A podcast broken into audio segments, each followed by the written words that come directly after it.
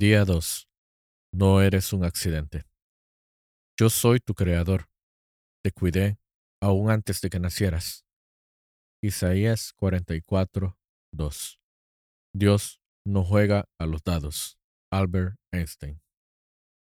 No eres un accidente.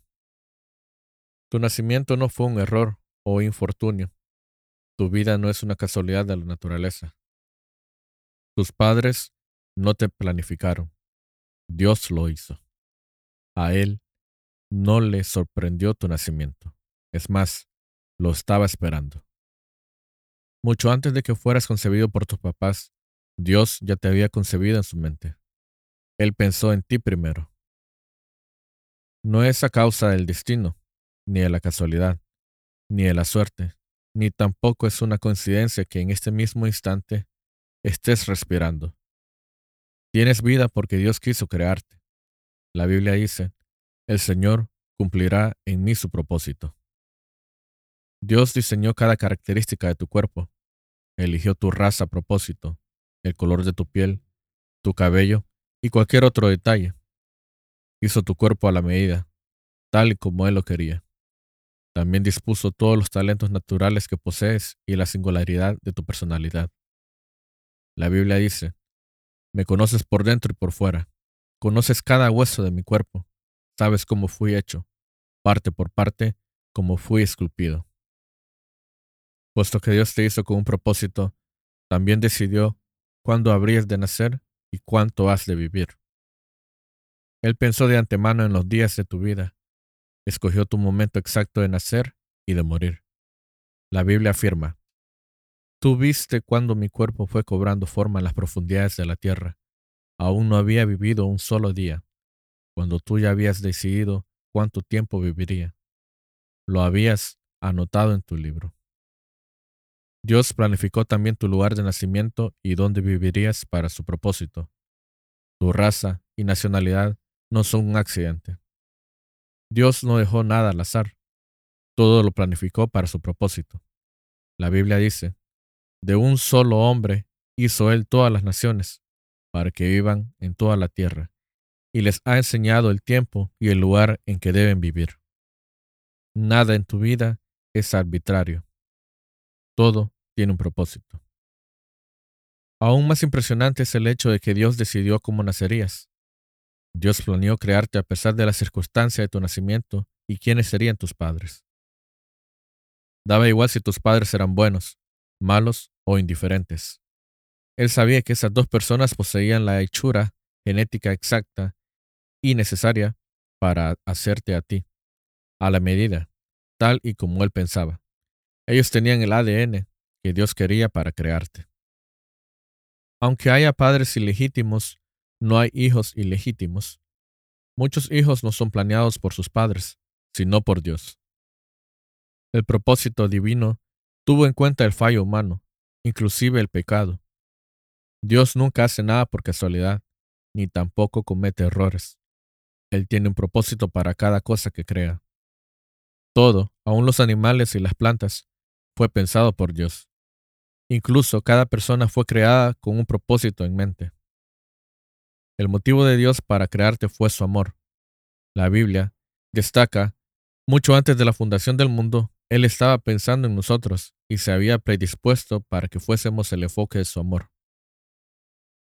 Dios pensó en ti antes de crear el mundo. En efecto, por eso mismo lo hizo. Dios creó el medio ambiente de este planeta para que pudiéramos vivir en él. Somos el centro de su amor y lo más valioso de todo lo creado. La Biblia dice, por su propia voluntad nos hizo nacer mediante la palabra de verdad, para que fuéramos como los primeros y mejores, frutos de su creación. Así es como Dios te ama y te aprecia. Dios no hace las cosas al azar, todo lo pensó con gran precisión.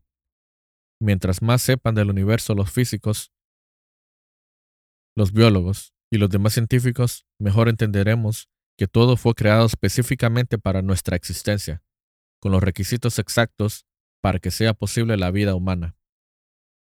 El doctor Michael Denton, investigador principal de genética molecular humana en la Universidad de Otago, en Nueva Zelanda, concluyó lo siguiente. Toda la evidencia disponible en las ciencias biológicas apoya una propuesta principal, que el cosmos es un todo especialmente diseñado con formas de vida y que el ser humano es su razón y meta fundamental. Un todo en el cual todas las facetas de la realidad tienen su sentido y explicación en este hecho central.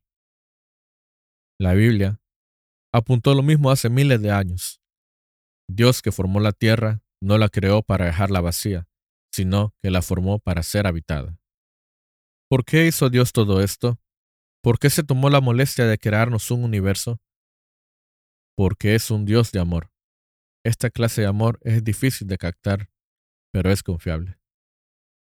Fuiste creado como un objeto muy especial del amor de Dios. Él te hizo para poder amarte. Y puedes basar tu vida en esta verdad. Día 2. No eres un accidente. La Biblia nos dice, Dios es amor. No dice que Dios tiene amor, Él es amor. El amor es la esencia del carácter divino. Hay un amor perfecto en la comunión de la Trinidad. Así que Dios no necesitaba crearte, no se sentía solo, pero quiso crearte para así expresar su amor. Dios dice, a quienes he cargado desde el vientre y he llevado desde la cuna, aún en la vejez, cuando ya peinen canas, yo seré el mismo, yo los sostendré, yo los hice y cuidaré de ustedes. Si no hubiera Dios, todos seríamos unos accidentes, el resultado fortuito de una lotería astronómica en el universo. Dejarías de leer este libro porque la vida carecería de sentido, propósito o significado. No habría bien ni mal, ni esperanza más allá de tus pocos años en la tierra.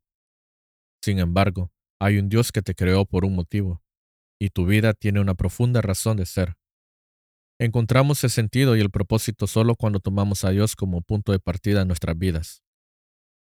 Una frase del versículo de Romanos 12.3 dice, La única forma de entendernos a nosotros mismos con exactitud es por lo que Dios es y hace por nosotros. Este poema de Russell Kelfer lo resume todo. Eres quien eres por una razón, eres parte de un plan minucioso, eres criatura singular, diseño hermoso, llamado por Dios, hombre o mujer. Vas tras la búsqueda de una razón. Errores no comete Dios. Te entretejió en el vientre. No eres ilusión.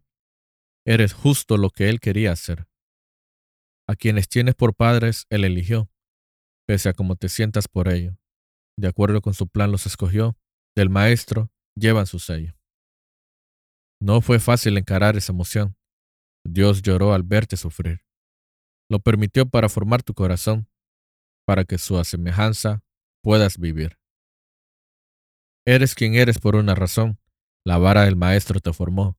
Eres quien eres por amor. La verdad, hay un Dios. Día 2. Pensando en mi propósito. Punto de reflexión. No soy un accidente. Versículo para recordar. Yo soy tu creador, te cuidé aún antes de que nacieras. Isaías 44.2. Pregunta para considerar. Consciente de que Dios me ha creado de una manera singular, ¿con qué partes de mi personalidad, antecedentes y aspecto físico estoy luchando a fin de aceptarlas?